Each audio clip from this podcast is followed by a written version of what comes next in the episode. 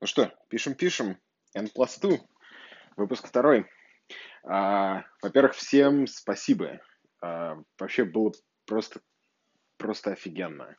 Я думал, что я сейчас, во-первых, ничего не запишу. Во-вторых, если запишу, не выложим. А, в-третьих, если выложу, то послушают это пять человек из круга друзей. В общем, сейчас Anchor говорит, что послушало человек 60. А, спасибо Ростовскому за промоушен в его рассылке. А, по-моему, это добавило где-то втор... вторые 30. То есть вот сначала был такой рывок на первые 30 прослушиваний, 30 человек, а, а потом после выхода рассылки еще, значит, вот где-то тридцаточка. Вот, очень круто, очень прям сразу, когда начали приходить всякие отзывы, спасибо и все такое. А, значит, очень хотелось записать прям по горячим следам, но вот сдерживал себя. Вот сдерживал себя сначала до, думал, до среды, а, значит, что там через недельку. Вот, в среду, правда, 6 часов разговаривал на интервью, голос совершенно сел, а, уже никак не получалось записывать.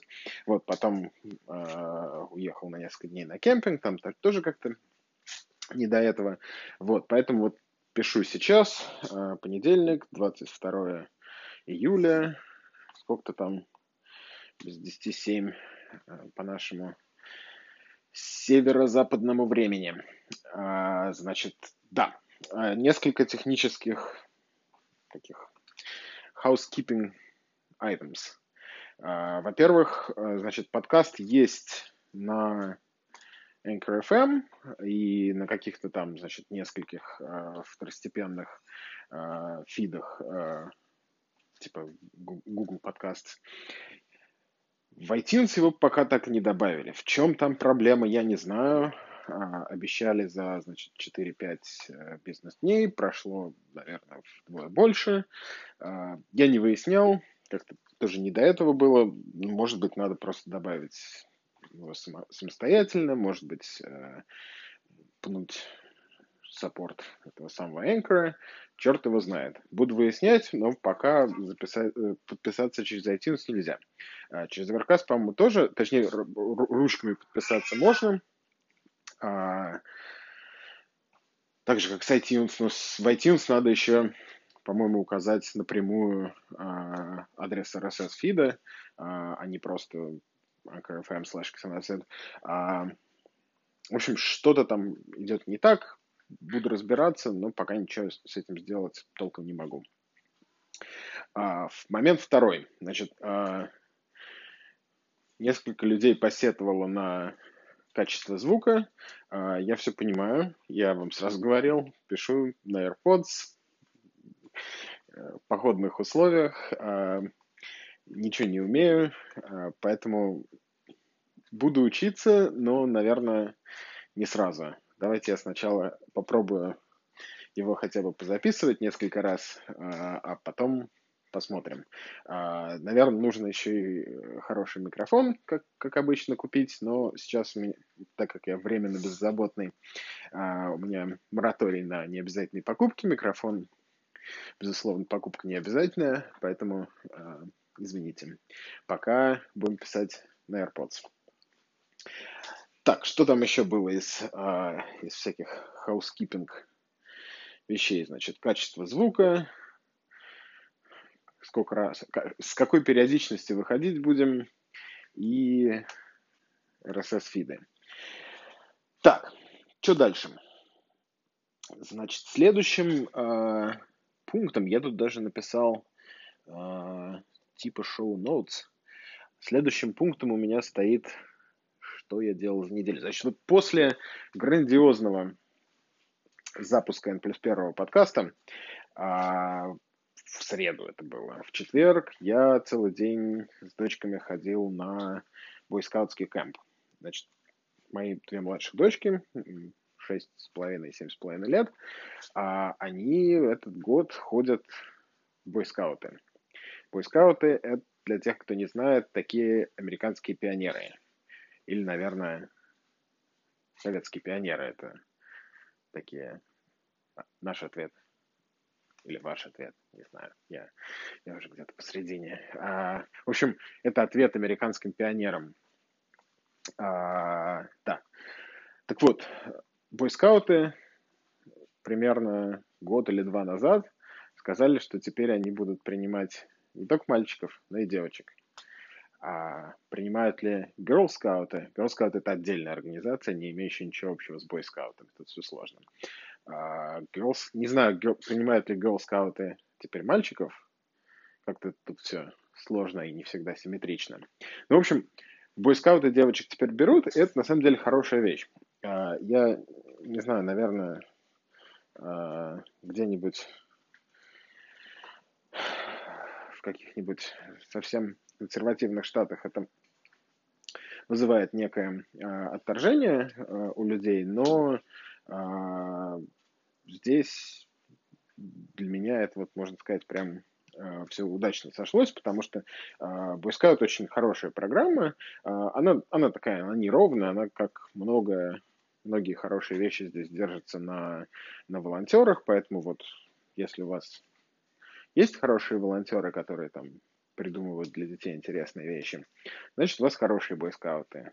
Нет, значит, наверное, не очень. Ну, в общем, в бойскаутах детей учат всяким полезным штукам, типа как ходить в походы, разжигать костры, вязать всякие узлы, э, не знаю, стучать молотком и делать всякие э, изде- поделки там из дерева, металла. Также там учатся стрелять. Uh, значит, вот в, кемпе, в четырехдневном кемпе, на который ходили мои девочки, uh, учили стрелять из лука и из пневматического ружья. Uh, оборудовали, значит, в парке тир, э, отдельно для лука, отдельно для, э, для, для оружия. И, значит, вот дети там стреляли. Э, младше, значит, моя семилетняя дочка хорошо... Выяснилось, что она достаточно хорошо стреляет из лука, а шестилетняя выяснилось, что вообще прекрасно стреляет из ружья. То есть э, два последних дня, э, третий, четвертый день, она выбила, соответственно, 85 и 86 из 100 возможных баллов. Все сама. Вот, смотрелось это здорово. Я был по-отцовски горд. Вот, а еще э, была, конечно, картина маслом, когда значит, после первого, по-моему, дня, когда они пожаловались, что э, что-то они не понимают, как как прицеливаться, мы пошли учиться. Значит, у меня в доме много всякого оружия, настоящего, естественно. Вот, поэтому мы взяли одну из, моих, одну из моих ружей, значит, AR-15, там, с, с коллиматорным прицелом, все дела. Поставили, а, значит, в одной из комнат мишень, вот такую силуэтную мишень, значит. А, и, ну, естественно, оружие разряженное. У нас с этим все строго. Вот, ну, в общем, вот лежит такая маленькая шестилетняя девочка в руках AR-15. А, я прям даже пожалел, что, по-моему, я не сделал фотографию, но даже если сделал, я, наверное, не буду ее никуда выкладывать. А, в наше время тут эти вещи могут неприятно отозваться. Вот, ну, в общем, вот маленькая девочка с AR-15 смотрит в прицел и, значит, тренируется. Вот, здорово выглядело. Вот, очень я доволен. Вообще, конечно, очень горд своими девочками. Фига себе тут кот, кот орет. Кот, ты что орешь? Ладно, не обращайте на него внимания, это такой антураж для этого подкаста. По-моему, он хочет гулять. Опять-таки я его сейчас выпущу. Кот, иди гулять. Погода хорошая. Да, ну вот. У меня девочки обучаются правильным вещам. Гвозди забивать умеют получше многих мальчиков. И вот, как выяснилось, из ружья стрелять. Вот. В общем, все эти бойскауты нам а, добавляют всякого фана. Вот, для девочкам интересно и родители горды. Вот, значит, потом э, что было дальше? Это был четверг, а, а потом мы...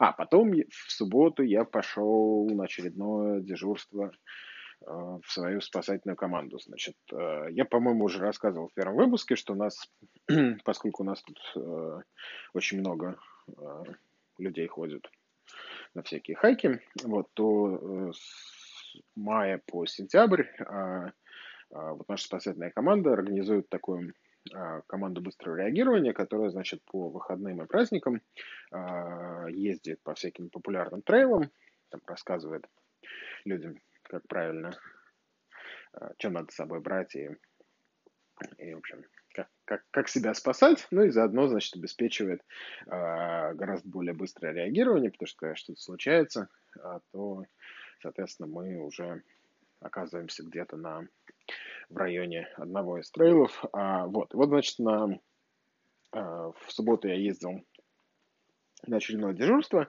А, это, это такая штука, как бы, а, тоже добровольная, в том смысле, что а, просто объявляется там, раз в месяц а, где-то, значит, открывается запись на, а, на эти миссии. Вот, а, а, ну и сам смотришь, в общем, можно, можно ездить, можно нет.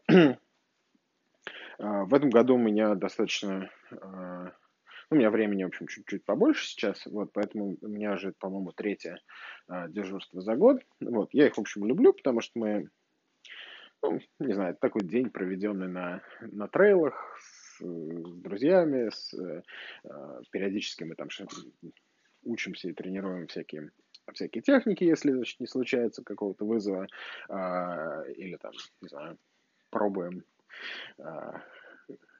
где какая пицца, а, ну, в общем, все, все вот это вот. А, ну, в общем, в эту субботу был, был один серьезный вызов, ну, ну, достаточно серьезный, там. Все, все, все как бы, все обошлось без,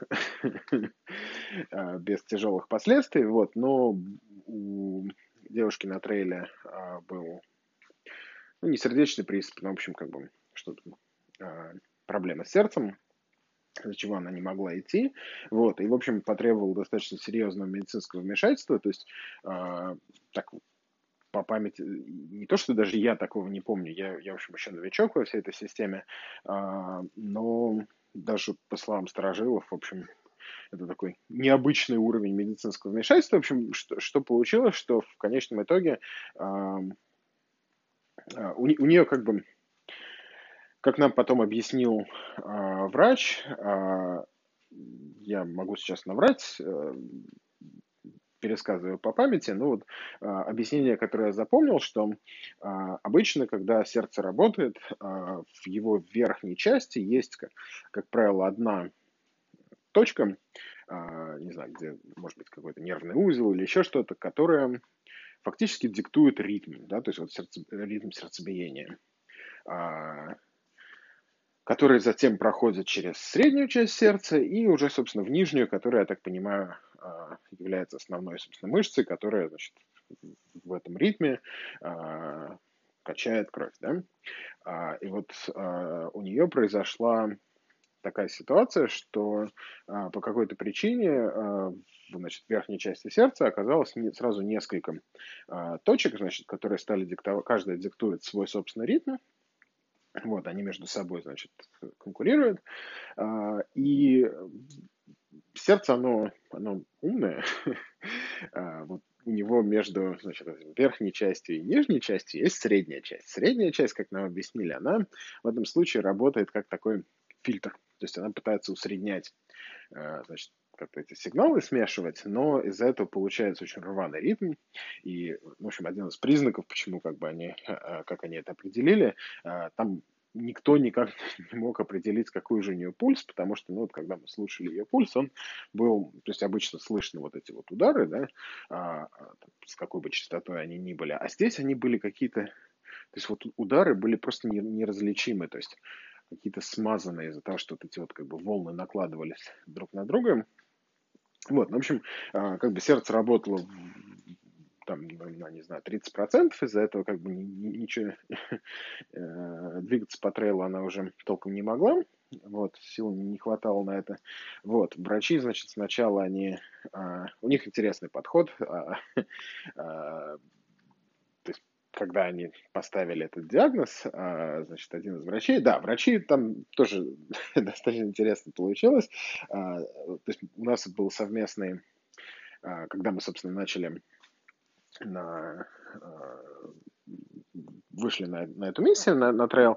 Вот, мы пришли, моя команда пришла первой, но буквально через пять минут стали подтягиваться пожарники. Вот, вообще пожарники обычно а, с нами на трейлы не ходят, а, вот, поскольку ну, мы над ними издеваемся и говорим, что они а, не в форме и по трейлам ходить не умеют. На самом деле они, конечно, ну, многие из них в отличной форме.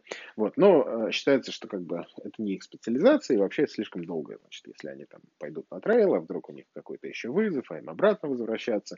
В общем, обычно э, мы выносим к ним пациентов, а уже дальше они, значит, их забирают.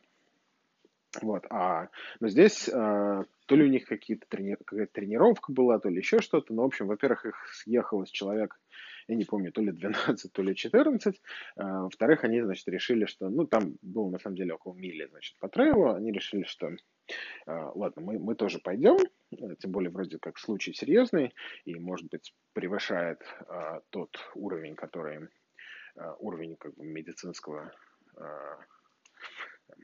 образования, а, медицинских skills, которые обычно есть вот у нас спасателей. А, вот, поэтому они решили пойти с нами, и при этом, значит, то есть сначала с нами пошла группа из а, парамедиков, это как бы такой самый нижний уровень медицинской специализации.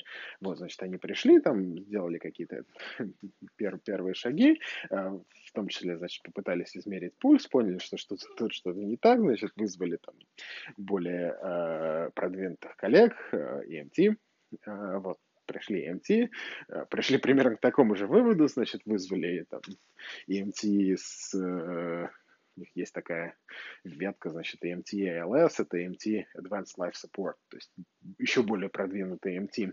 Те, значит, принесли еще какое-то оборудование, но, в общем, сказали, что э, такая вот фигня с сердцем, и, значит, сейчас мы попробуем это полечить. Э, угадайте как? Таким, да, максимально компьютерным способом. Если что-то не работает, что вы делаете? Правильно, перегружаете компьютер. Вот они решили перезагрузить тетеньку. А, перезагружают тетеньку, ну, перезагружают сердце у тетеньки а, путем вкалывания в него, значит, специального лекарства, которое, а, как они нам объяснили, на секунду просто останавливает сердце, по, по сути, и, значит, оно потом перезапускается, а, прямо вот как компьютер, да, и с надеждой, значит, что все заработает. Вот. Но в ее случае, как бы там она не очень заработала, э, в смысле, симптомы были, более-менее остались. Вот, поэтому а, было принято решение эвакуировать, а, значит, на, причем в процессе ей поставили капельницу и подключили к такому продвинутому а, ну, наверное, это даже не дефибриллятор, в общем-то, такая, такой аппарат, который умеет работать, я так понял, и как дефибриллятор, и как э, пейсмейкер. Э, то есть он фактически задавал ее сердцу ритм, значит, чтобы оно слушало не свои вот эти дурацкие многочисленные центры, а, значит, вот слушала умного робота, который будет и диктовать правильный ритм. Ну, в общем, вот со всем, значит, всей этой аппаратурой, с капельницей и, и дефибриллятором а, мы ее начали на носилках выносить. Вот, все успешно как бы вынесли, а, все нормально, насколько я знаю. А, что было интересно, это то, что поскольку, значит, там уже на трейле скопилось на этот момент а, тьма народа, в смысле тьма нашего народа, а, там, вот эти вот 12 или 14 пожарников, а, еще человек 15, значит, наших спасателей, плюс там стали подходить еще. Вот. И, был, и поскольку, ну, trail узкий, и, в общем, всем, всем этим людям как-то очень тяжело э, даже между собой там развернуться, а э, это популярный trail, суббота, ясный день, э, в общем, там тол- толпы hiker ов, вот, было принято решение закрыть trail. То есть у нас есть э, такая э, такая опция, такая власть, значит, в случае каких-либо э, экстренных ситуаций мы можем э, временно закрыть trail. Э, вот. вот что, собственно, было сделано. То есть внизу в начале trail а шериф, значит, поставил свою машину с мигалками, вот, а в верхней части закрывали мы, ну и вот как, как раз я, собственно, в основном я закрывал этот трейл, вот, выступал в роли такого русского энфорсера, вот, э, стоял там в своем, значит, походном обвесе, э, у меня такая э, разгрузка, с GPS, рацией, разве что, значит, не с воткнутыми патронами.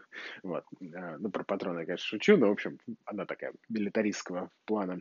Вот. И, значит, вот э, закрываешь трейл, э, ну, естественно, люди э, начинают скапливаться, и интересная реакция людей. То есть вот первая, первая пара, такие довольно уже пожилые, значит, там, не знаю, муж с женой или э, не знаю, в каких они стоят отношениях, но, в общем, мужчина и женщина. Э, было забавно, значит, сначала мужчина попробовал качать права таким довольно любопытным способом для, для трейла. Он начал мне говорить, ну, знаете, я опаздываю, у меня очень плотный график. Я смотрю так, ну, то есть я как бы понятно, что ему вежливо объясняю, э, что, ну, я все понимаю, там, извините за, за доставленные неудобства, но, к сожалению, у нас медицинская такая вот экстренная ситуация. Вот, про себя, конечно, думаю, мужик, середина дня субботы, ну куда ты опаздываешь? На самолет. ну, ну, ситуация как бы разрешилась более-менее быстро, потому что жена, э, его жена, значит, или, там, не знаю, подруга упомянула, а, что, а, значит, она, у нее есть некая знакомая, которая тоже, значит, в спасательной команде назвала ее по имени, и оказалось, что я ее знаю. И, в общем, вот как бы в тот момент, когда мужчина понял, что я не просто какой-то, значит, незнакомец, там, которому можно нагрубить, и никто про это не узнает, а тут вроде как у нас есть общие знакомые, он сразу сменил свой тон и а, стал очень понимающим голосом говорить, что, ну, конечно, конечно, да-да-да, он все понимает, а, так как, ну, вот в такой ситуации выглядеть в глазах там своих, не знаю, каких-то общих знакомых а, вот этим вот а, хамом, конечно, сразу неудобно и а, стыдно, и, в общем, все поменялось. Вот. Затем была проблема с, а, значит, с зеваками. А, ну, естественно, все стоят, ждут, высматривают, что же там происходит. А, мы старались людей держать на неком отдалении, но все равно, значит, там достаточно хорошая видимость.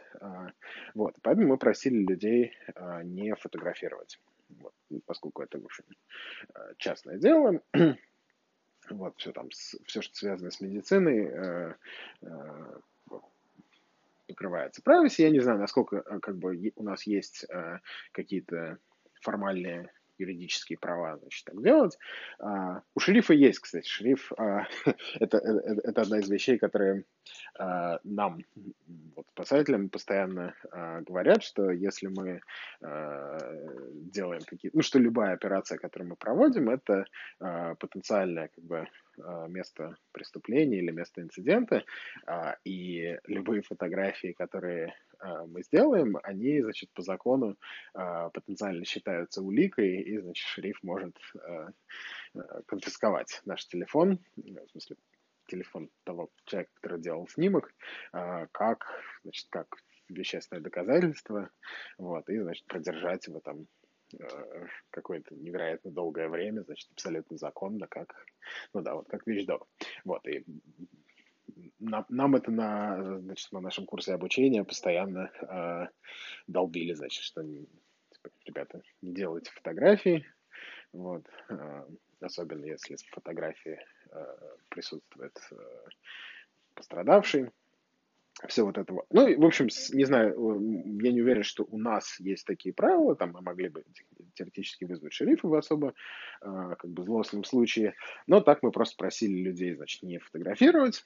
А, большая часть людей, конечно, а, соглашается, вот, но, значит, несколько отдельных особо хитрых индивидуумов решили, значит, что они нас попытаются обмануть. Вот. Особенно показательным был молодой человек, значит, из группы других же молодых людей, который решил, что он очень нарочито будет делать селфи, и в процессе, значит, вот делания селфи, он повернется таким образом, значит, чтобы э, вот наша спасательная команда и все, что там происходит, значит, попало в кадр. Э, вот. Ну и вот, как бы, когда он примерялся, э, как бы ему, значит, поудобней э, попасть в кадр, вот, он был, конечно, за этим занятием пойман, вот, мы на него очень укоризненно посмотрели, и, в общем, даже его друзья сказали, ну, типа, dude, ну ты совсем как-то позорно пытаешься все это сделать. Вот, он, в общем, смутился, а, перестал фотографировать. Вот, а потом еще была тоже сцена, а, когда ну, очередным, мы периодически пропускали людей, когда была такая возможность, значит, чтобы они там не толпились. Вот. Ну и вот в какой-то момент, значит, очередным людям я а, а, прошу их задержаться на трейле, пока не проходить, а, и, значит, прошу не фотографировать. И тоже, значит, там пара, а, и вот женщина меня спрашивает, а что, неужели мне какие-то люди фотографируют? А, это же как бы частная жизнь, разве так можно? Я говорю, да, конечно, вот, собственно, к сожалению, приходилось сейчас пресекать несколько попыток. И она так говорит, какой кошмар, как это грубо и невоспитанно. Как, вот какие же бывают все-таки люди, даже не представляю, кто они должны быть, чтобы вот так вот делать. И, значит, ну, поскольку произносит на эту тираду достаточно громко, так что слышно окружающим, я вижу, как стоявший позади нее, значит, молодой человек так пытается тихонько-тихонько спрятать свою уже приготовленную камеру, значит, после вот этой услышанной тирады. Вот, тоже было очень, а, очень забавно. Вот. Ну, в общем, в какой-то момент а, вся наша процессия двинулась. А, Значит, людей мы, мы, мы некоторое время их пытались пропускать, значит, в, когда мы там, у нас были какие-то паузы. Ну и в конечном итоге, а, когда уже, значит, носилки поехали вниз, а, вот, то я уже шел замыкающим, значит, нашей колонии и старался держать, значит, всю эту толпу хайкеров за собой. Вот, было довольно, довольно забавная роль. Никогда в себя в, ней, в такой роли еще не пробовал. А, вот, и даже, даже а, значит, один а, из хакеров а, спросил меня с таким, с уважением, а, вы случайно не, не, не бывший военный?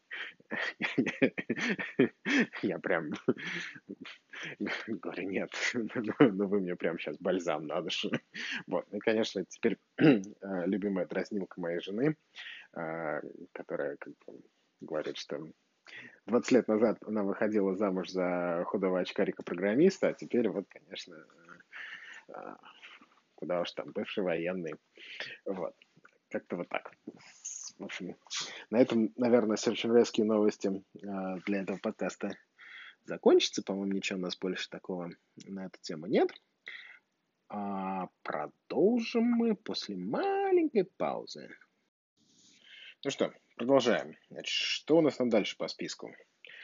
Класс I-1639. Значит, это у нас такой...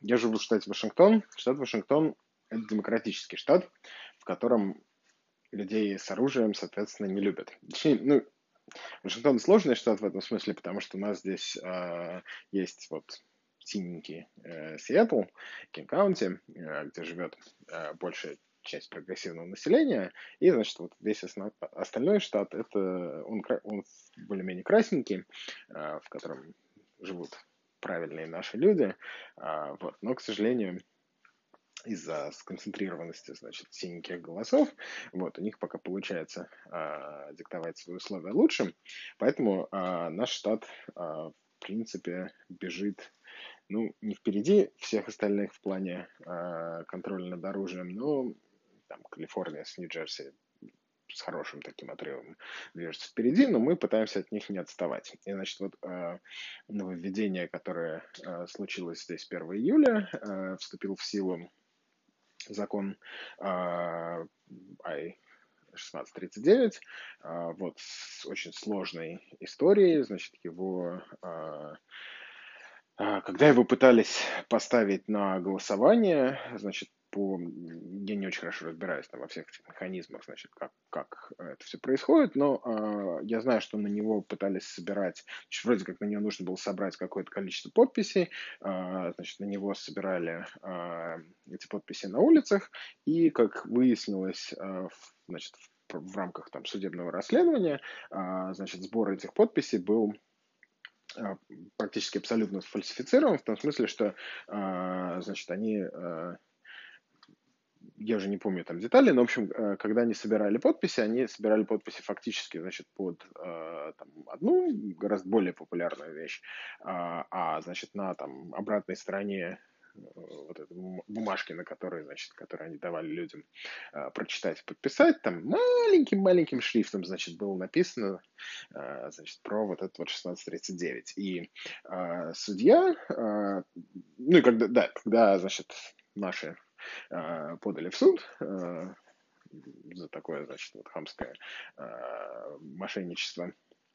Вот, судья сказал, что да, типа, мошенничество. То есть у него была такая знаменитая фраза, что типа я даже вот в очках не могу прочитать, значит, что вот таким мелким шрифтом написали. И, значит, этот закон был с голосования снят. А потом Верховный суд, да, ну была подана апелляция, и Верховный суд штата, который, значит, он у нас тоже такой синенький, демократический, а, вот, он как-то не особо напрягаясь а, в плане объяснений, а, почему, сказал, нет, все нормально, так можно. Вот, и закон вернули, значит, вернули в, на повестку, повестку дня, и он прошел. Вот. А там много всяких а, довольно мерзких значит, э, нововведений. А теперь любое полуавтоматическое оружие считается ну, то, что здесь такой выдуманный термин assault weapon, то есть, я не знаю, штурмовое оружие, да, наверное, блин, такой ближайший русский аналог.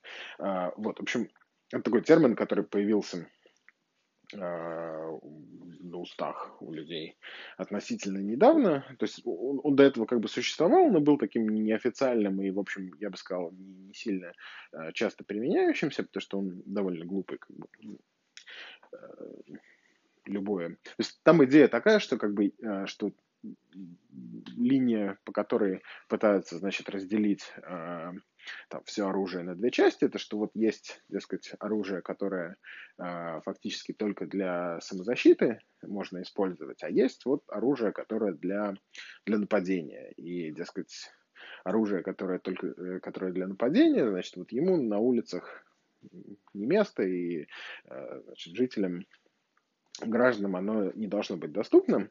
Вот. И, значит, сначала как бы под... А, ну, в рамках, а, в рамках всяких э, там, в рамках полиции, в рамках э, армии, а, таким оружием, даже если эта категория как бы существует, таким оружием считается автоматическое оружие, потому что, ну, там, да, можно сказать, что вот функция э, автоматической стрельбы, она предназначена в первую очередь значит, для там, подавления противника огнем, там, заградительный огонь, все такое. Вот, а и вот сначала как бы линия проходила где-то где вот там, ну, худо-бедно с такой формулировкой еще как-то можно смириться. А, она, она тоже все равно неправильная, но ладно, а, это отдель, отдельная тема. А значит, сейчас вот идет движение в а, что, давайте, да, и, и значит, когда вот был достигнут этот, эта точка равновесия между, значит, сторонниками и противниками оружия, да, что, ну, хорошо, вот у нас автоматическое оружие уже сильно зарегулировано, там, оно не запрещено, но его, его очень трудно э, и дорого э, получить, ну, получить право на его э, хранение, на его покупку, вот, поэтому как бы оно, оно практически ни, ни, никак не участвует вот, ни в, э, там, в каких-либо преступлениях, ни э, даже просто как бы, ну, то есть оно отсутствует в, в жизни большинства граждан, да, и ну, это была такая точка равновесия, что говорили, ну хорошо, как бы вы хотите запретить вот, вот это штурмовое оружие, ну вот пусть это будет автоматическое оружие, оно там уже, в общем, почти что запрещено, да, а сейчас, значит, э, наши борцы с оружием сделали, э, вот в частности у нас в штате, такой э, ход конем и приняли вот этот закон 1639, по которому э, любое полуавтоматическое оружие, то есть оружие, которое делает один выстрел за одно нажатие на спусковой крючок, стало считаться вот таким вот assault weapons. И сразу, значит, на него потенциально распространяется куча всяких запретов, вот, это такой э, неприятный, прям скажем, ход. Э, вот, и как бы я думаю, он еще не раз аукнется. Вот, ну и параллельно, значит, с, с вот таким вот переопределением, да, то есть очевидно, что это такая там двух-трех ходовка, многоходовка, да, в которой э, вот сначала вводится такое определение, потом, значит, пользуясь этим определением, будут пытаться проводить какие-то законы, значит, апеллируя к тому, что, ну, это только, значит, вот для такого вот а, оружия, которое все равно вам, простым гражданам, никому не нужным. Вот, ну и а в процессе, значит, очевидно, э, э, все это будет касаться большей части э, существующих на данный момент существующих на данный момент видов оружия. Вот. А параллельно там вводится, значит, еще несколько всяких ограничений. Там теперь, значит, люди до 21 года, раньше было до 18, теперь до 21 года не могут покупать эти всякие самозарядные винтовки и так далее. А, новые правила, по которым а, есть потенциальная уголовная ответственность за а, неправильное хранение. Причем, как бы неправильное хранение тоже очень такая зыбкая территория, в том смысле, что точно никто не знает, что считается правильным хранением и э, что нет. То есть э, теоретически, например, если я оставлю э, там, не знаю, пистолет в машине, да, потому что, э, например, мне нужно пойти куда-то, куда я не могу пойти с пистолетом, да, э, ну, где мне его оставить? Ну, оставлю в машине, да, из машины его украдут, и потом кого-нибудь из этого пистолета, не знаю, убьют, да, то вот я теоретически могу нести за это уголовную ответственность. А, такая вот интересная логическая цепочка. Ну и, наконец, а, финальным... А, там много всяких, значит, нововведений, в кавычках, но вот одно из них, значит, что теперь для покупки ну, практически любого оружия необходимо пройти обучение значит, обучение про безопасность. А, несмотря на то, что у тебя может быть уже, значит, разрешение на скрытое ношение, там, а, не знаю, какие-либо еще заслуги, но тем не менее, значит, вот с 1 июля, если ты хочешь покупать а, пружье почти, почти любое оружие, значит, тебе нужно иметь вот эту бумажку. Причем самое смешное, конечно, как бы вот а, очень показательный момент, почему все это э, такая популистская фикция, да, это то, что э, ну, вот закон приняли, он, он вступил в силу, при этом э, нигде в законе никакие, значит, органы власти не, э, не рассказывают, а что, собственно, какие это должны быть курсы, э, кто их должен кто их имеет право читать и выдавать эти бумажки. А, эти бумажки нигде не регистрируются. То есть а, я получил, э, я сходил, соответственно, на этот курс, а, прослушал его два часа, в общем, довольно пустой информация, PowerPoint. Ну, то есть она, там есть какие-то полезные моменты. Ну, во-первых, большинство людей, как бы, которые ну, имеют хоть какое-то отношение к оружию, эти правила знают.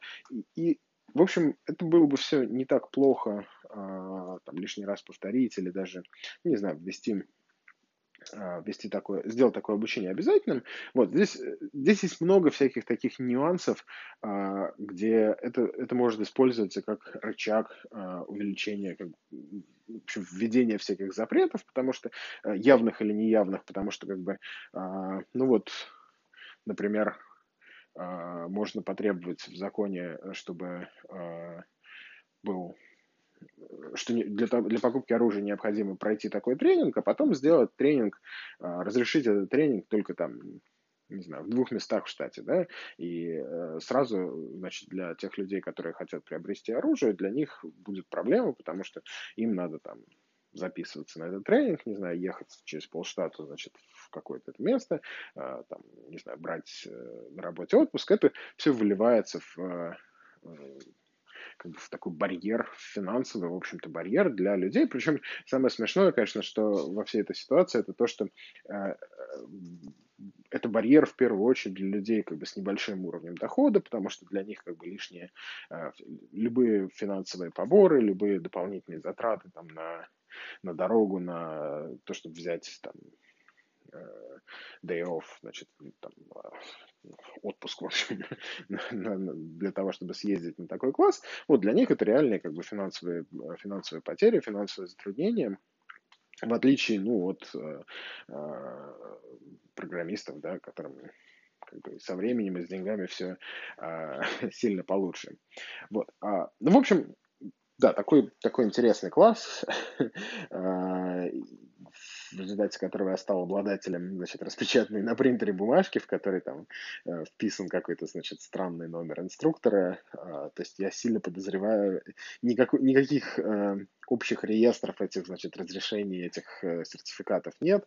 Э, то есть я не представляю, как бы, как, как это все может быть э, проверено, и, в общем, подозреваю, что э, напечатанная на, на принтере, значит, бумага там, более-менее официально выглядящая, а, проканает при покупке оружия, поэтому, в общем, все это такая Филькина грамота.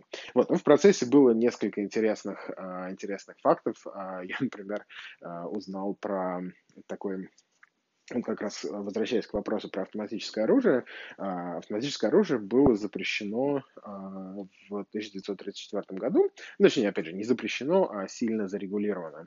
После а, нескольких инцидентов, значит, в основном имевших, то есть они были такие либо, либо связанные с мафией, либо, значит, с, полити, с политическими покушениями. То есть было покушение на, на FDR, на, на Рузвельта, и б, была какая-то значит, мафиозная перестрелка. Valentine's, uh, St. Valentine's Day Massacre uh, в 1929 году, которые, собственно, привели к тому, что в 1934 году, значит, был принят закон, uh, который uh, существенно ограничивал uh, многие виды оружия, в первую очередь автоматическое оружие, оружие краткоствольные, различные обрезы, оружие с коротким стволом, в общем, все вот это вот. А, значит, такое оружие было э, либо запрещено, либо зарегулировано и требовалось, а, а, требовало покупки специального, то, что называется tax stamp, стоимость которого была в тот момент установлена в 200 долларов ошибка, одна из ошибок этого закона состояла в том, что а, значит, э, была установлена эта стоимость в 200 долларов, что на, для там, 1934 года, да, там, Великая депрессия как раз шла, было, в общем, очень немаленькой суммой, по-моему, называлась цифра, что в эквиваленте в современном долларовом эквиваленте это где-то 3,5 тысячи долларов. Да? Но в законе не была предусмотрена а, какая-либо индексация, и поэтому вот за там, 80 лет существования этого закона, 90, а, эта сумма, в общем, превратилась а, в ну, относительно небольшую, да, а, особенно если речь идет о покупке автоматического оружия, которое там стоит многие тысячи, а, как правило, десятки тысяч долларов. А, ну, даже там в эту же категорию, кстати, попадают глушители, а, значит, ну, вот при покупке там глушителя, который там обычно обходится там не знаю, около, около тысячи долларов, а, ну, заплатить еще лишние 200 уже становится, в общем, не такой большой проблемой. И поэтому а, есть такое ощущение, что сейчас, значит, вот эта вот функция как бы торможения э, таких покупок, да, она сместилась э, из финансовой в чисто временную, потому что как бы даже если ты готов заплатить, значит, эти 200 долларов, вот время, которое необходимо провести, значит, ожидая а, пока государство разрешит тебе а, купить такое оружие, а, на сегодняшний день составляет около года. И вот как я уже сказал, есть очень, э, очень четкое ощущение, что это такая намеренная бюрократическая волокита, что если как бы, мы не можем поставить финансовый барьер, то вот хотя бы поставим такой вот барьер, значит, что временной. Ну и вот, возра... да, и возвращаясь к, к этому закону, значит, в 1934 году он был принят, и, а, по-моему, в 1936 году а, был такой интересный судебный прецедент. А, значит, не, некто мафиоза Миллер был арестован с обрезом значит, при попытке пересечения границы между двумя штатами, что делает его, его случай федеральным. А, и, значит, его пытались судить а, по в том числе вот по, по, э, по этой статье, по нарушению закона, про, э, закона об НФА, а, вот таком вот регулируемом оружии. И, соответственно, его, его защита на тот момент сумела достаточно успешно апеллировать и построить кейс, что может быть вот этот вот акт 1934 года а, о запрете такого оружия а, является незаконным, и были а, очень неплохие шансы на тот момент, значит, что вот этот судебный процесс на самом деле окажется в пользу значит, этого мафиоза, и что этот закон про НФА будет отменен. Но пока дело, значит, доходило, э, проходило по, значит, судебным инстанциям, э, подавались, значит, различные апелляции, и оно дошло, по-моему, до Верховного суда, или, по крайней мере, до одного из э, как бы верхних судов может быть, на одну ступеньку ниже, чем Верховный. А, к сожалению, случилась следующая вещь. Значит, а, вот этот мафиоза Миллер а, был убит, там в очередной перестрелке. Э, вот. А его э, защитник, его юрист, э, с которым он работал, ну, в отсутствие клиента, решил, что как бы не его это, не его это дело, вот, на заседание не явился. И в конечном итоге, ну, поскольку процесс уже был запущен, и, в общем, его оставить как, как бы без, без движения было нельзя, по закону был назначен государственный значит, защитник, э, который должен был представлять э, как бы, интересы усопшего клиента. Э, вот. И в конечном итоге, значит, когда дело дошло до апелляционного суда, значит, государственный же защитник фактически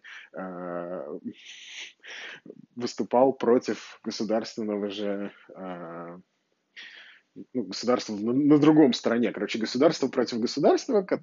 Государство спросило у государства, у суда, а ничего, что мы такой закон ввели? И суд сказал, ну, ничего, все нормально. И закон таким образом э, был утвержден, и, значит, следующий судебный процесс, который э, его мог бы сильно пошатнуть, случился уже, по-моему, где-то в 68 году. Э, там было тоже одно из серьезных, э, серьезных изменений уже в свою очередь связанных с, э, с убийством Кеннеди.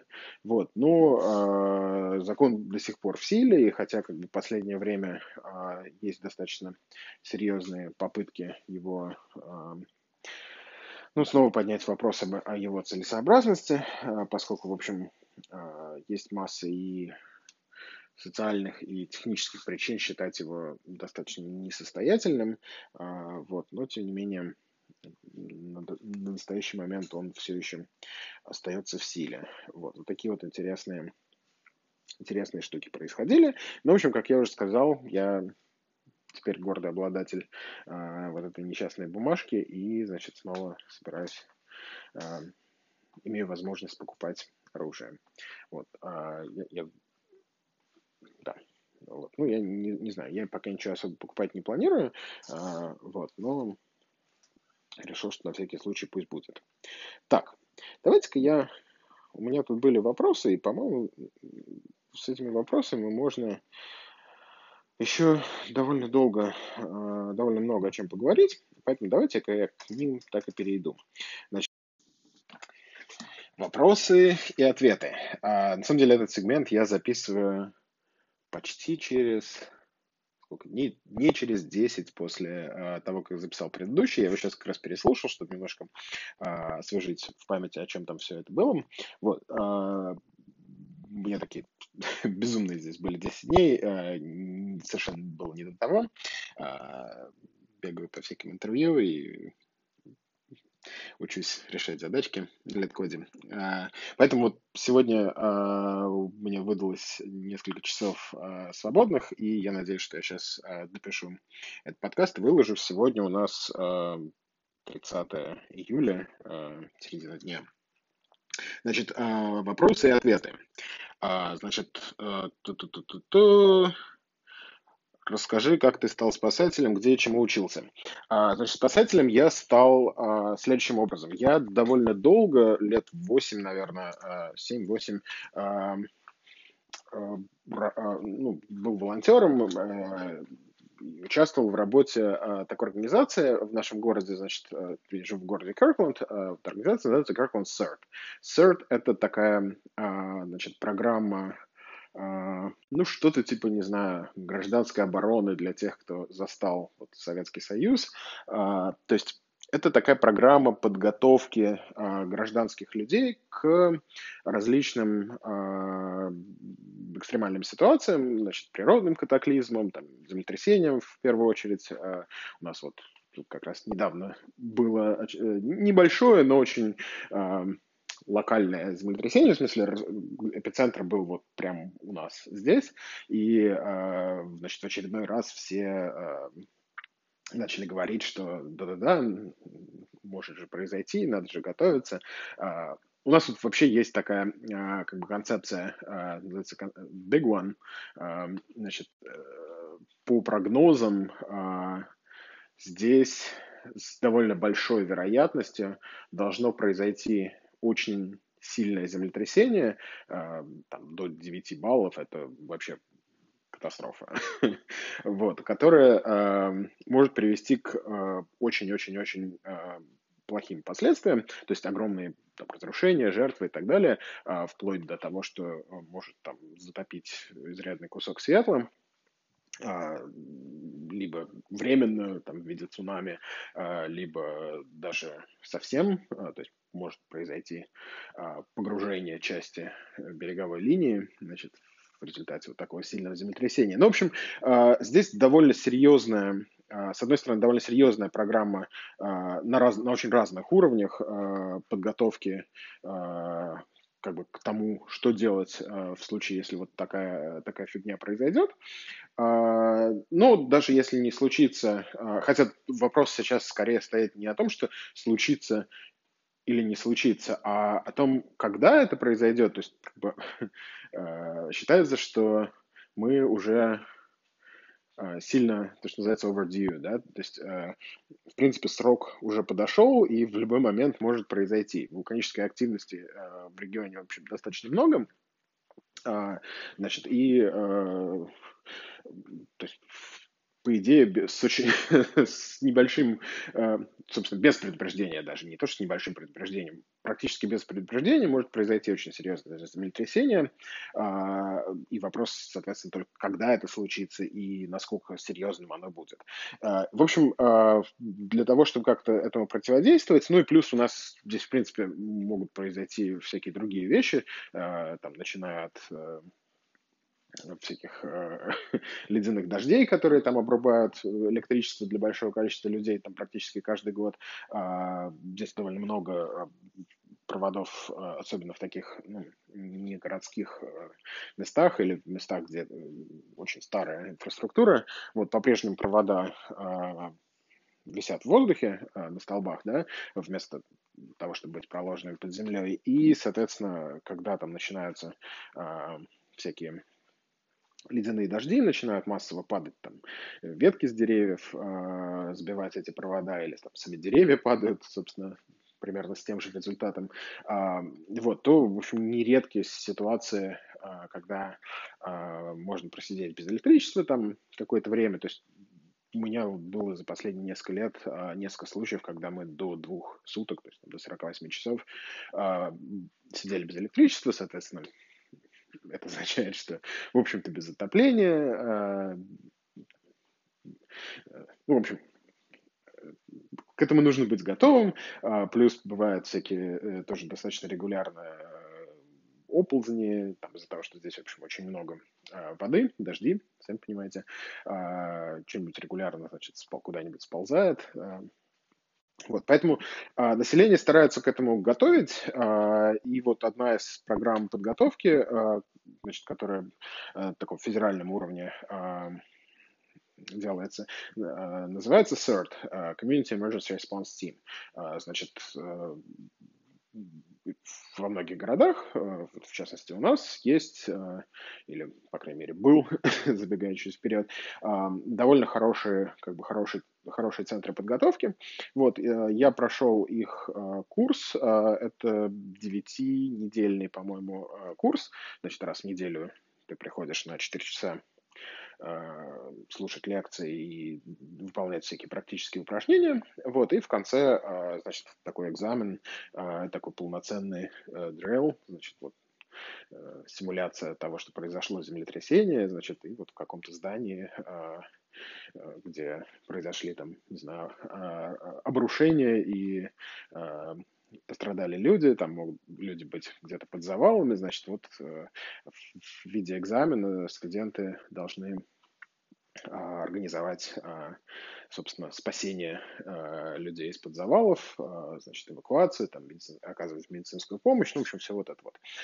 Я прошел сначала такой курс как, как студент, и потом довольно быстро как бы начал участвовать в, в этом процессе уже как волонтер сначала помогаю организовывать значит, разные эти классы, а потом а, уже официально в виде инструктора, то есть я прошел обучение дополнительное, и, значит, вот мы вместе с другими инструкторами а, а, обучили довольно большое количество людей, а, значит, основам там, первой медицинской помощи, оценки там, степени опасности при э, поиске э, и спасении людей там, из-под завалов, э, коммуникации. В общем, очень интересный курс. Я его всем, кто живет здесь, в Соединенных Штатах, э, и у кого есть на на уровне их города, их муниципалитета а, такие команды. А, всячески их рекомендую. Это очень полезный experience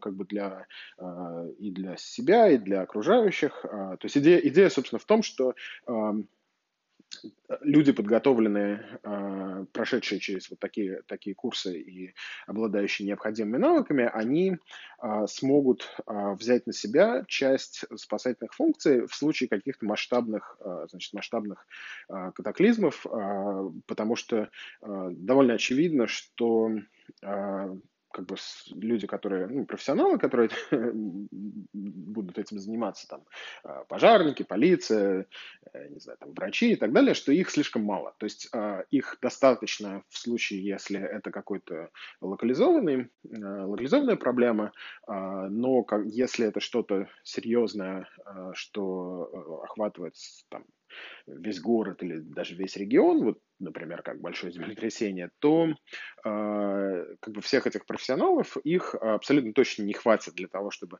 э, обслуживать как бы все население. Для, для сравнения, э, в, вот я живу в городе Киркленд, э, у нас здесь что-то типа 85 или 90 тысяч человек сейчас живет в городе. Э, и это маленький город. Э, вот, то есть мы окружены, в принципе, э, более крупными городами. Так вот, а, в Кёркленде, значит, на вот эти там 85-90 тысяч человек населения а, сейчас что-то типа 140 пожарников, там 120 офицеров полиции, там два или три госпиталя, по-моему. Ну, в общем, как бы этого достаточно для вот такой повседневной жизни, но совершенно очевидно, что когда вот ситуация, а, что случается что-то, когда помощь нужна практически всем и сразу, а, этих людей абсолютно недостаточно. И надо понимать, что как бы там 140 пожарных, это не означает, что 140 пожарных доступны а, в каждый момент времени, а это означает, что вот у них сейчас на дежурстве, там, я не знаю, там 30 человек, да, вот, они, конечно, могут мобилизовать всех остальных, но, тем не менее, порядок примерно такой. И, соответственно, людей э, готовят к тому, что э, в случае каких-то серьезных катаклизмов, значит, помощь будет в первую очередь оказана таким приоритетным местам, как, не знаю, там, госпитали, школы, там, места скопления, массового скопления людей, там, а, не знаю, всякие инфраструктурные объекты, которые а, позволяют а, организовать там, снабжение людей, не знаю, электричеством, водой и все вот это вот. А, соответственно, как бы, ну, то, что у вас там, не знаю, дом горит или там, нога сломана, это будет считаться как бы низким приоритетом, и там, ну, когда до вас, э, когда дойдет ваша очередь, вам помогут. А все вот это время вы, в принципе, э, можете рассчитывать только на себя и на окружающих. идея состоит в том, что как бы вот эти окружающие, они могут формировать такие как бы э, community-based группы, которые могут помочь себе и своим соседям до, значит, до того момента, пока не подтянутся там, профессионалы либо откуда-то извне, если какая-то серьезная проблема, да, там, а, либо, по крайней мере, пока не, дай, не дойдут руки у, у городских а, служб. Вот, и, значит, вот я э, в, этой, в этой группе в Car Concert э, в течение вот там этих 7-8 лет э, участвовал. Проблемы с ней в том, э, практически со всеми этими сервис-группами, э, везде ситуация такая, что они, к сожалению, завязли в такой бюрократической ловушке, значит, поскольку они, с одной стороны, они э, формально э, курируются и финансируются значит, федеральными службами э, ФИМа, э, вот, с другой Значит, они а, принадлежат какому-то муниципалитету, обычно а, являются, значит, частью либо а, пожарников, либо там еще кого-нибудь. И а, в общем, все это приводит к тому, что в большинстве случаев, вот там у нас в Каракунде и в соседних городах, насколько я знаю, а, люди проходят эти курсы, а, может быть, ходят на какие-то дополнительные классы, но в целом никакой как бы практики нет. И, ну, то есть, с одной стороны, это хорошо, это означает, что у нас нет, там, не случалось пока фу -фу -фу, серьезных там, землетрясений и все, все, все вот это вот. Но с другой, э, это означает, что люди со временем, достаточно быстро, там через год-два, как бы ко всему этому остывают и уже ну, перестают и тренироваться, и, ну, в общем, какой смысл, как бы, если ты не, никак серьезно не, не, в этом не участвуешь.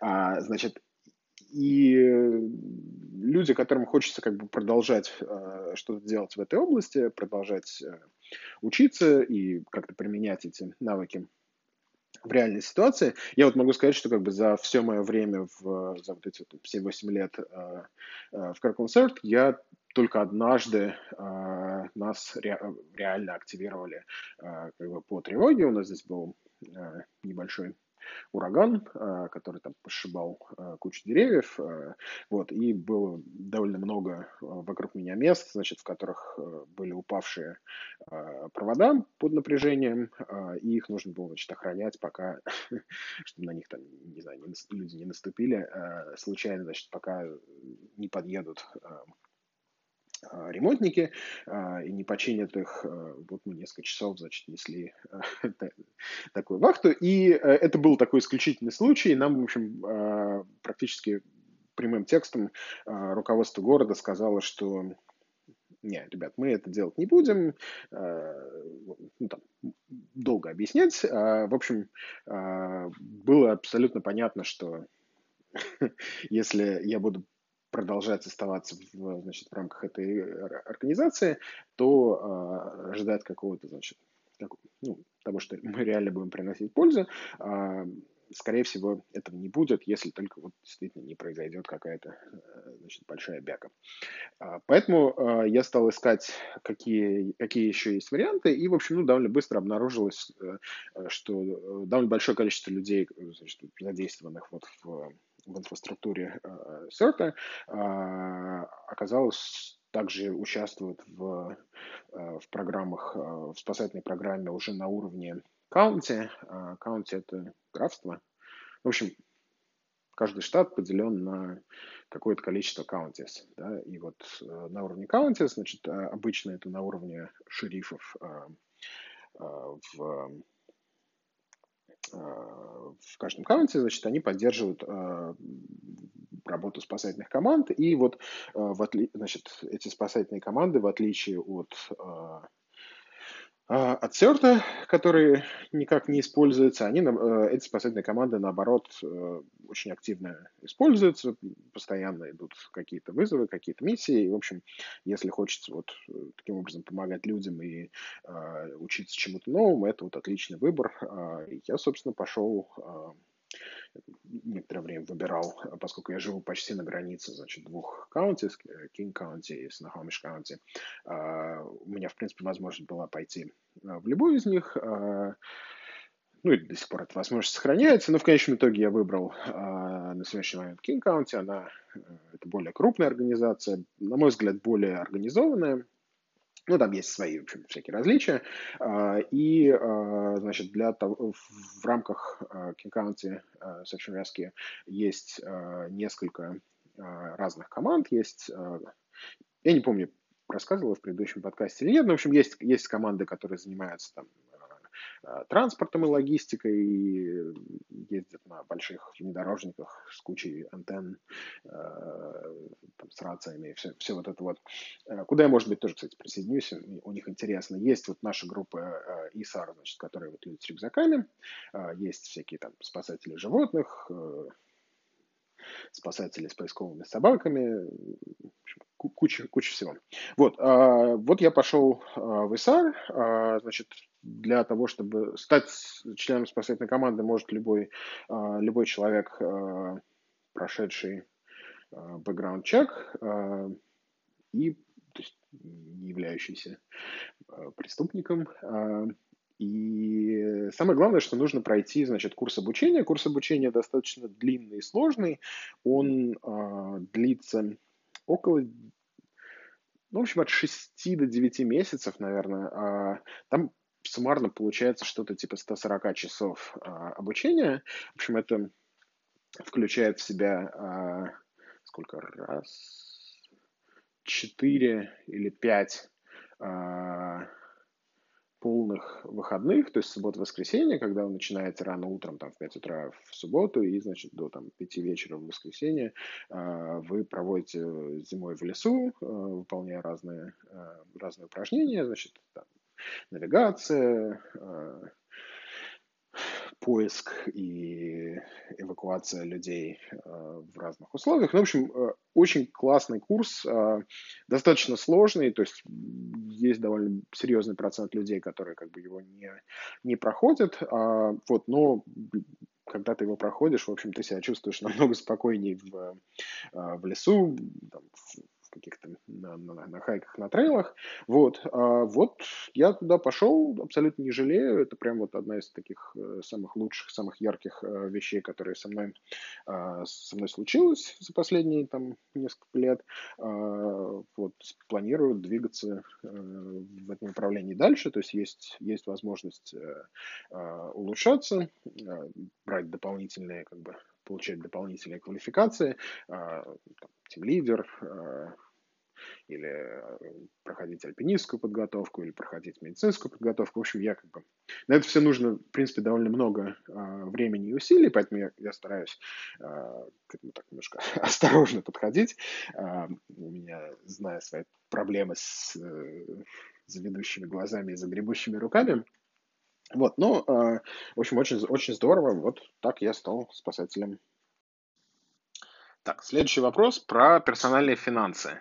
А, значит, э, что, что я делаю, э, чтобы иметь возможность, э, уйдя с работы, значит, не, не дергаться на эту тему, а наслаждаться летом и спокойно искать, что делать дальше. Вот, я не скажу, что у меня прям какой-то сильно продвинутый на эту, на эту тему опыт в том смысле, что мне кажется, что я довольно а, плохо а, организую свои персональные финансы. А, вот, а, и, типа, все должно быть сильно лучше. Вот, но, как бы, малим, а, постараюсь рассказать, как бы, что, что я на эту тему думаю. Вот, практически все, что, все, чего я сейчас, все правила, которых я придерживаюсь, это, в общем, такая вольная интерпретация правил, описанных таким человеком по имени Дэйв Рэмзи. Вот, это очень известный здесь, в Америке, э, человек, он радиоведущий, автор нескольких книг э, очень классных про, про персональные финансы. Вот, я его начал слушать очень давно, наверное, не знаю, 8 лет, лет назад, 10 лет назад. Вот, э, потому что, ну, как бы до, до этого момента у меня был Э, довольно дурацкий подход к, э, к собственным финансам, в том смысле, что, ну, как бы, я там, не знаю, как программист э, не жалуюсь на, на уровень дохода, он там, он, он есть, он не маленький, он постоянно растет, и, в общем, как-то все время было ощущение, что, ну, какие бы я дурацкие, значит, ошибки не делал в плане Э, в плане финансов, а, все равно как бы вот этот рост дохода, он достаточный, чтобы значит, покрывать, э, э, покрывать эти ошибки и не приводить к каким-то серьезным проблемам. Вот. Хотя, как бы, если оглянуться, у меня там было несколько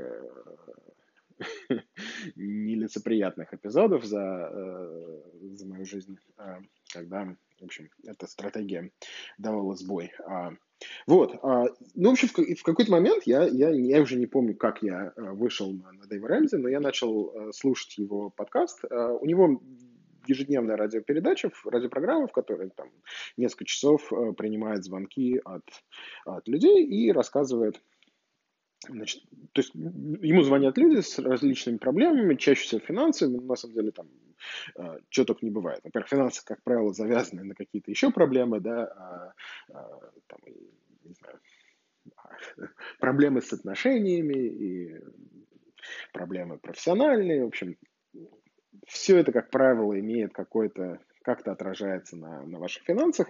Вот, вот, значит, люди ему звонят, рассказывают э, своих проблемах, и он пытается им давать какие-то советы, а, вот, какие-то решения, что здорово в его радиопрограмме, а, с одной стороны, он очень а, догматичный, то есть у него есть набор из буквально нескольких ключевых принципов, э, вот, и через какое-то время, значит, вот слушая его, его программу, ты начинаешь, в принципе, выслушав, значит, человека, который там звонит э, и рассказывает о своих проблемах, э, ты уже как бы еще не слыша ответа Дэйва, ты уже, в принципе, отвечаешь практически тем же самым, теми же самыми словами, значит, которые, которые он э, произносит. То есть э, это такой способ натренировать свою нейросетку вот на, на здравый смысл. Потому что как бы э, его он не просто применяет свои, как бы свои, свои ключевые принципы вот к этой ситуации, он их применяет именно с точки зрения здравого смысла. И а, вот он один из а, людей, у которых, мне кажется, очень большой потенциал этого здравого смысла. А, он, он умеет, э, имеет вот эту возможность сохранять, как бы, а, не знаю, оценивать ситуацию очень как бы со стороны, да, а, не влезая в какие-то эмоциональные ловушки, э, и применять, ну, собственно, да, да, применять здравый смысл, давать, давать какие-то классные советы. А, вот мне очень нравится находить таких людей, на самом деле, с вот этим вот большим потенциалом здравого смысла, с большим потенциалом мудрости. Я вот в прошлом подкасте говорил про, про Людвига Быстроновского, вот он, мне кажется, такой человек. А, вот Дэйв Рэмзи, а, еще один пример, который а, тоже я с большим удовольствием читаю уже много-много-много лет, это Мио Мао, э, Яна Франк, такая женщина-дизайнер, Э, когда-то работавшая тоже в студии Лебедева. Видите, какой-то тренд, да? Э, студия Лебедева э, является таким рассадником интересных людей. Вот, так вот, ну, у Миумао есть очень популярный, значит, тоже живой журнал, Life Journal, по-моему, до сих пор она его там ведет, но я ее сейчас в основном на Фейсбуке читаю. А, и тоже она, значит, тоже много лет занимается примерно тем же самым. А, ей люди присылают, значит, различные письма, а, она на них отвечает. Вот, у нее там немножко другая тематика, у нее больше про всякие, не знаю, личные проблемы, многие, многие вещи очень такие женские, вот. Но, тем не менее, ты вот читаешь и чувствуешь, как тренируется твоя, твоя значит, нейросетка в голове на, на здравый смысл. Вот. У нее, кстати, очень классные книги по тайм-менеджменту. А, а, у меня там был вопрос про тоже про, про то, как я организую а, свои дела, свое время. А, вот я к нему, наверное, в какой-то момент вернусь, но сейчас я уже не, не буду на него отвечать. Но вот а, одна из одна из рекомендаций а, это вот почитать а, книжки Яны Франк про про тайм-менеджмент. А, они, они очень классные, даже если, ну, даже если вы не будете следовать именно ее подходу, а, вот, как бы это очень полезно. Да, так вот, возвращаясь э, к, значит, Дэйву Рэмзи, а, у него есть несколько таких, несколько основополагающих принципов. Значит, то, что, во-первых, он не приемлет, не приемлет долги за одним исключением, значит, за исключением ипотеки для, ну, для своего основного жилья, а, значит, ну, тут, тут просто действительно очень сложно, а, для большинства людей очень сложно избежать а, ипотеки, если они хотят иметь свое собственное жилье. Вот, к сожалению, как бы цены таковы, что это довольно сложно а, каким-то другим способом реализовать. Вот, поэтому как бы для этого делается исключение, но в целом а, основной принцип а, такой, что не влезать в долги, как бы покупать то, что, то, только то, что ты можешь позволить. Это касается как каких-то повседневных покупок, так и всяких крупных вещей, типа покупки машины, соответственно, вместо того, чтобы брать машину там, в долг, э, я уж не говорю про, про то, то, чтобы брать машину в лиз, э, э, но даже если ты покупаешь как бы в кредит, в рассрочку, то, в принципе, это плохая идея. Вот. И другие вещи, типа, там, не знаю, брать брать кредиты на обучение. У меня вот старшая дочка, соответственно, она уже заканчивает Э, заканчивает колледж. Вот, я надеюсь, что ей осталось буквально а, пара семестров. Вот, и вот одни, одно из моих обещаний а, было то, что я оплачу ей а, обучение, ну, в разумных пределах, как бы ценник здесь может отличаться очень сильно, но а, что вот на уровне там допустим, University of Washington, где она, собственно, и учится, а, вот, ей не, у нее не будет необходимости а, брать student loan, значит, брать кредитное обучение. Вместо этого, значит, я, э, э, это будет мой, ну, моя, не знаю, мой подарок, мой вклад в ее, в ее будущее. Вот. Соответственно, это вот один принцип, а, не, не брать долги, да, второй принцип а, откладывать а, постоянно откладывать значит, какую-то часть э, своего дохода на, ну, собственно, в две вещи, в две, два ключевых, как бы, две ключевых копилки. Одна – это emergency fund, да, то есть, не знаю, как, фонд ну, неотложные нужды, да, или, наверное, какие-то экстренные ситуации, в котором, а, согласно Дэйву, значит, необходимо иметь а, сумму достаточную для того, чтобы вы могли не работать а, от 3 до 6 месяцев. Там, в зависимости от э, ваших рас... уровней расходов, от того, насколько вам легко найти работу, если у вас какие-то альтернативные источники дохода там, и так далее. Ну, в общем, считается, что вот как бы хотя бы три месяца э, должно быть. Э, ну вот, как бы это одна из причин, э, которая, одна из вещей, которая позволяет мне довольно спокойно относиться к, э, к ситуации, когда э, я не работаю. Э, значит, я не, не сомневаюсь в своей возможности, э, собственно, пойти пойти и найти работу адекватную, и, в общем, это, дает, ну, это дает возможность а, как бы спокойно, не дергаясь, выбирать. Вот это очень здорово, и это на самом деле очень помогает в, в каких-то negotiations, в каких-то, значит, переговорах, потому что, ну, даже на таком психологическом, как бы подсознательном уровне ты себя чувствуешь очень уверенно, и я много раз как бы разговаривал с кандидатами, будучи работодателем, а, это очень чувствуется.